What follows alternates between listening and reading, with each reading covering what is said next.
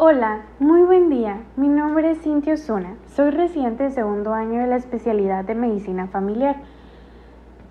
Esta es una tarea que estoy realizando para mi taller de bioética. El día de hoy les quiero platicar acerca de unos puntos muy importantes para nosotros como médicos, que son la empatía, el altruismo, la compasión y cuidado con el paciente. Quiero realizar una breve introducción acerca de estos puntos. Primero que nada, la empatía.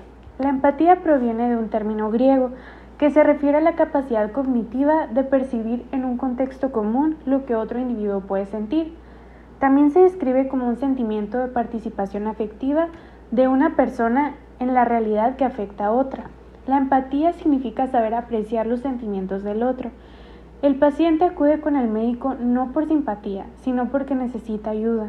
No le importa saber si el médico es apuesto, si e, tiene buen humor.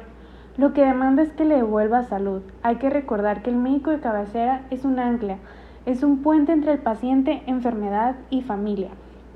Asimismo, como coloquialmente se conoce, la empatía es ponerte en los zapatos de las demás personas. Posterior a esto les quiero contar acerca del altruismo.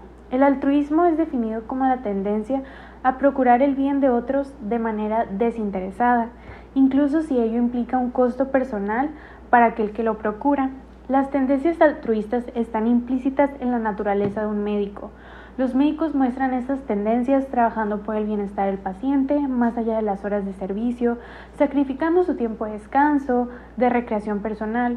Uno de los ejemplos que yo les puedo brindar es la pandemia, los médicos realmente sacrificaban su salud, sus tiempos de descanso, al usar prolongadamente esos trajes de protección personal para ayudar a los pacientes. Y muchas veces no se vio remunerado de la manera que debía ser.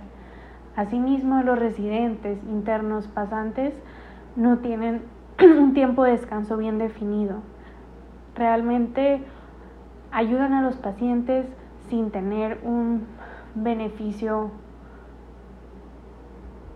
más que el saber que estamos ayudando a los pacientes y que estamos recibiendo enseñanza de ello. La compasión se define como un sentimiento de profunda simpatía y pesar por otro, que es afectado por un sufrimiento, acompañado por un deseo de aliviar el dolor o eliminar su causa. La construcción de una alianza terapéutica incluye la confianza del paciente de su médico, y estos sentimientos están relacionados con el grado en que el médico utiliza y expresa la empatía y compasión. Compasión no es sentir lástima, es una forma de sensibilidad acompañada de conciencia, atención, motivación. Es hacer algo que requiera compromiso, coraje y sabiduría. Asimismo, el cuidado del paciente es la esencia de la profesión médica. Es realmente la cual se puede definir como una actividad que requiere de un valor personal y profesional encaminado a la conservación, restablecimiento y autocuidado de la vida que se fundamenta en la relación terapéutica médico y paciente.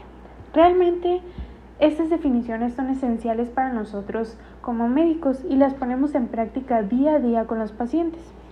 Por eso me llevé a cabo la tarea de entrevistar a diversos colegas del área de salud de diferentes especialidades para que me platicaran y me contaran su experiencia de cómo llevan a cabo estos puntos en sus diferentes especialidades.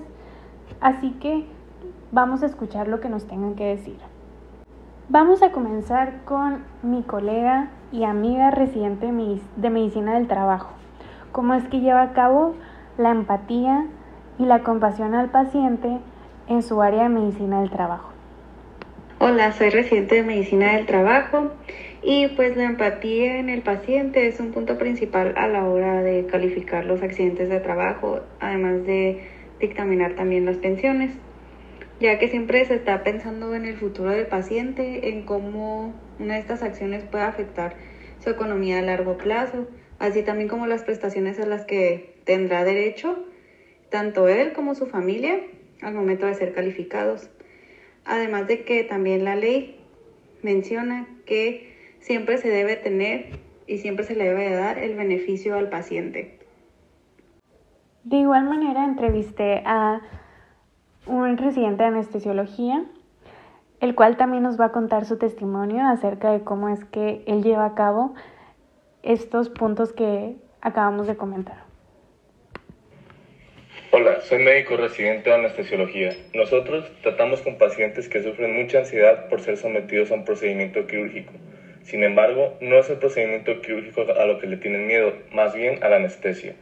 Entonces a nosotros nos corresponde explicar a los pacientes detalladamente los riesgos que conlleva eh, estar bajo una anestesia, ya sea general o regional, y hacerles saber que nosotros estamos para ellos y cuidarlos en cualquier momento. Que si hay algún efecto adverso secundario que ponga en riesgo su vida, nosotros tenemos las herramientas y las destrezas para poder solucionar dicho problema. Es por ello que nosotros siempre estamos en contacto con nuestros pacientes y les hacemos entender que nosotros los vamos a cuidar como si fuera un familiar de nosotros muy querido al que vamos a meter anestesia. Al decir esto, los pacientes se encuentran más relajados y pasan sin ansiedad al área de recuperación o al área de quirófano.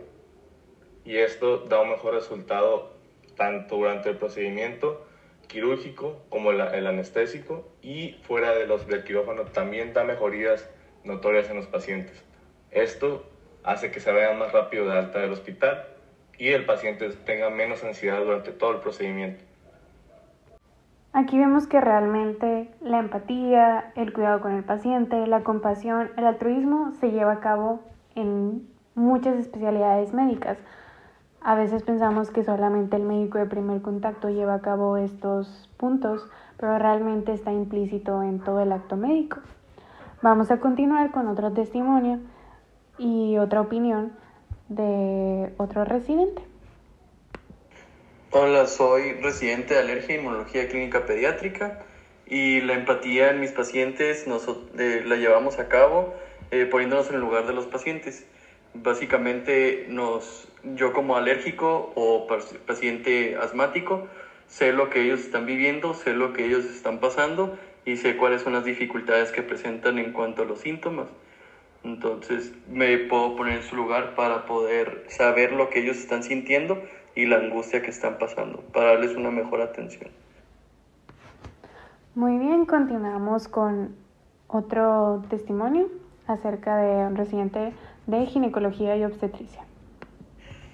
Hola, mi nombre es Alberto, soy residente de ginecología y obstetricia y siento que esta área de la salud nos permite aplicar la empatía de varias maneras viéndolo del lado obstétrico en la paciente en trabajo de parto, tratando de humanizarle su dolor eh, y ofrecerles ya sea analgesias oportunas, darles esa libertad de posición y siempre tratar de cuidar el pudor de la paciente en esos momentos. Eh, también en aquella paciente en donde su desenlace perinatal no es tan favorable, darle la oportunidad que que tengan su duelo y mostrarnos humanos con ellas, cosa que también es aplicable en la parte de la ginecología, como en la paciente oncológica o en la paciente que ha sido sometida en alguna cirugía que involucre la pérdida de alguno de sus órganos eh, femeninos, úteros, ovarios. Y siempre mostrarles eh, esperanzas reales, eh, como en los casos de las parejas que buscan eh, un embarazo. Muy bien, y por último vamos a escuchar el último testimonio de un residente de psiquiatría de cómo lleva a cabo él esos puntos. Hola, soy Iván, soy residente de psiquiatría y la manera en cómo yo practico la empatía en mi especialidad es asegurándome de tomarme el tiempo suficiente para escuchar detalladamente a cada uno de mis pacientes, identificar sus emociones, sus sentimientos, así como los problemas que pudieran estar desencadenando algún padecimiento psiquiátrico.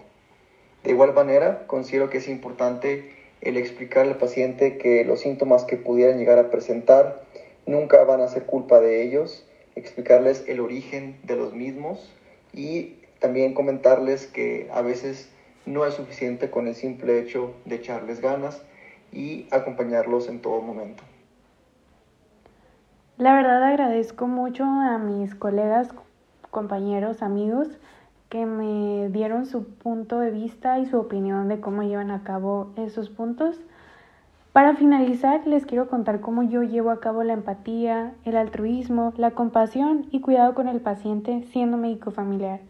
Realmente esta especialidad tiene que dar un manejo integral a los pacientes, ya que no solamente se ve la enfermedad, se ve el entorno familiar, social, educativo, entre otros. Al dar la consulta, nosotros escuchamos a los pacientes, les hacemos entender que estamos dispuestos a ayudarlos, se genera un ambiente de armonía y confianza para poder ayudarlos en cualquier problemática que tengan, ya sea de salud, enfermedad, de prevención, acerca de la salud mental. Muchas veces, en ocasiones, esos pacientes llegan a nuestra consulta con ganas de ser escuchados, muchas veces no tanto por algún padecimiento médico. Es por eso que yo como médico familiar trato de brindarles la confianza, eh, la empatía, darles una sonrisa y saber que estoy ahí para ellos y para escucharlos. Y me quiero despedir y concluir este podcast con una frase que me gustó mucho. La capacidad de colocarse en el lugar de otro es una de las funciones más importantes de la inteligencia, ya que demuestra el grado de madurez del ser humano. Eso es todo por mi parte, espero les haya gustado mucho esta plática y hayan disfrutado como yo todos los testimonios de mis compañeros. Hasta pronto.